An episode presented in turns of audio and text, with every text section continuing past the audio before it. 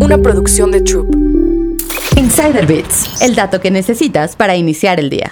¿Cómo empezar a invertir si no tengo ni idea de cómo hacerlo? Llevas mucho tiempo pensando en invertir pero no tienes ni idea de cómo empezar. Peor aún, estás lleno de dudas sobre inversiones y te da vergüenza hablar con un asesor financiero. No te preocupes, es normal, pero tienes que saber que lo primero que hay que hacer antes de invertir es informarte muy bien. Analiza los diferentes productos financieros, aférrate a un objetivo y define tu perfil de riesgo para elegir la estrategia de inversión que mejor se adapte a ti. Hay muchos recursos disponibles en línea que te pueden ayudar a empezar, como artículos en blogs especializados. Otra cosa que puedes hacer es aguantarte la pena y hablar con un asesor financiero. Acuérdate de que no hay preguntas tontas cuando se trata de tu dinero, aunque si te hace sentir más cómodo, puedes optar por apoyarte en plataformas de asesoría financiera en línea. Ahora, ¿cómo saber en qué acciones invertir? Después de investigar cómo funcionan los mercados y las acciones en concreto, puedes empezar a indagar sobre diferentes empresas o sectores en los que te interesa invertir. Utiliza comparadores y simuladores online para conocer los rendimientos que estas inversiones te pueden dar. Puedes buscar información sobre las perspectivas de crecimiento y rentabilidad de las empresas, así como sobre tu situación financiera y tu desempeño en el mercado.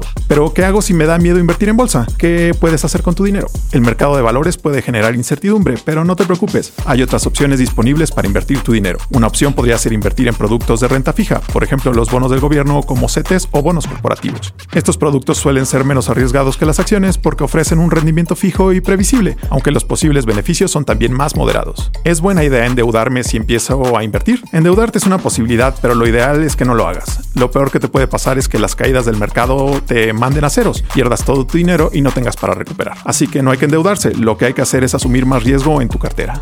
Insider Bits, el dato que necesitas para iniciar el día. Una producción de Troop.